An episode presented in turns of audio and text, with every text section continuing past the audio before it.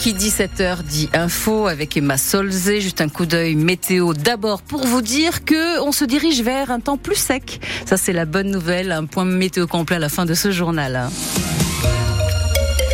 Ils ne veulent pas de cette loi immigration. Une petite centaine de Clermontois ont manifesté devant la Maison de la Culture hier pour se faire entendre.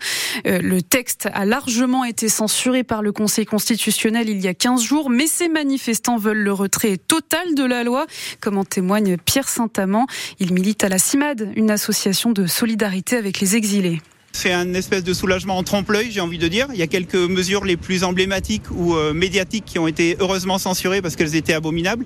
Mais d'une part, elles n'ont été censurées que pour des questions de forme. Donc ça veut dire qu'elles pourront euh, revenir euh, d'une façon ou d'une autre dans quelques mois ou quelques années. Et en plus, il reste les, deux tiers de la loi qui pour nous étaient complètement négatives et dangereuses pour les droits fondamentaux des personnes migrantes qui doit être dénoncée. Donc cette censure, c'est un soulagement, mais un petit soulagement en trompe-l'œil. Et il reste beaucoup de choses à dénoncer dans, dans cette loi. Le c'est retrait complet de ce texte et c'est mise en place d'une nouvelle politique euh, parce que cette loi n'est que l'ajout euh, supplémentaire d'une loi. Il y en a une toutes les deux ans depuis 40 ans et toutes les lois ont été soit mauvaises, soit très mauvaises pour les droits des personnes étrangères.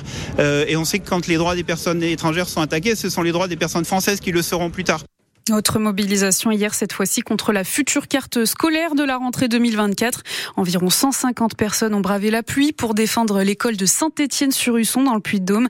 Parents, élèves, habitants et élus, ils demandent le maintien des deux classes de cette petite école rurale puisque l'une d'elles est menacée. On vous raconte tout ça en détail et en images sur notre site francebleu.fr. Dans le Cantal, un corps retrouvé dans une maison détruite par un incendie à Quézac. Il a été découvert sous les décombres hier matin selon le journal La Montagne. L'incendie est survenu vendredi après-midi. L'occupante de la maison, 76 ans, reste introuvable. Une autopsie aura lieu la semaine prochaine pour identifier la victime. Il n'y aura aucun temps mort. C'est Gabriel Attal qui le dit dans les colonnes du Parisien ce matin. Longue interview dans laquelle le Premier ministre précise son calendrier de réforme. Avec sa première urgence, le projet de loi sur l'agriculture.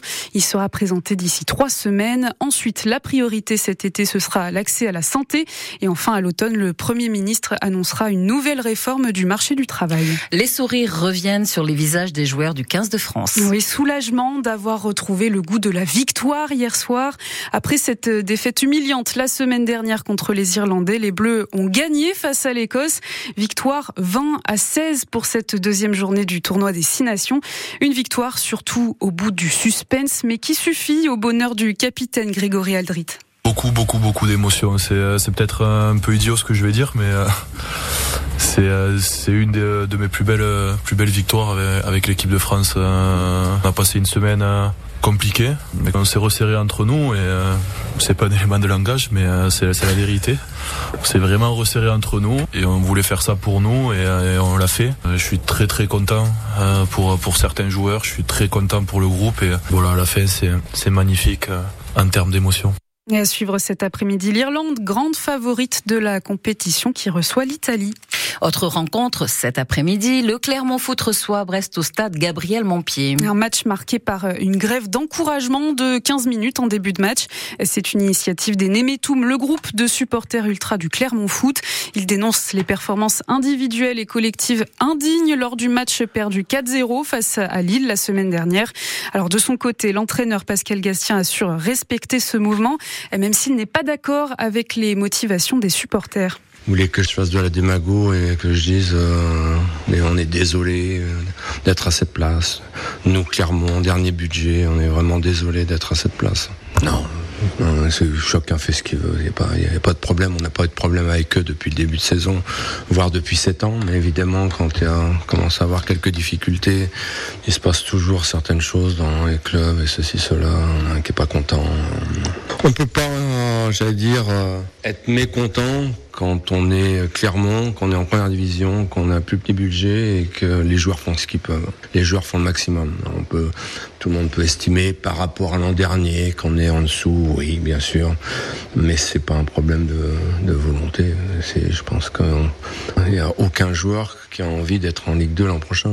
C'est aussi simple que ça. Je pense que les gens comprennent pas combien c'est difficile pour un club comme nous de se maintenir en Ligue 1. Mais bon, Allons-y, je vous dis, les grands font ça, donc pourquoi nous on ferait pas ça? Clermont-Brest, c'est à 15h cet après-midi. France Bleu Pays d'Auvergne vous donne rendez-vous dès 14h45 pour vivre la rencontre en direct et en intégralité. Et dès le coup de sifflet final, vous retrouvez euh, aussi en direct euh, toutes les réactions des joueurs clermontois. Du cyclisme et la première course de la saison hier pour Rémi Cavagna. C'était à Morcia en Espagne. Le TGV de Clermont-Ferrand termine à la 45e place. Mais c'était surtout la première fois qu'il courait avec le maillot de sa nouvelle équipe, la Movistar.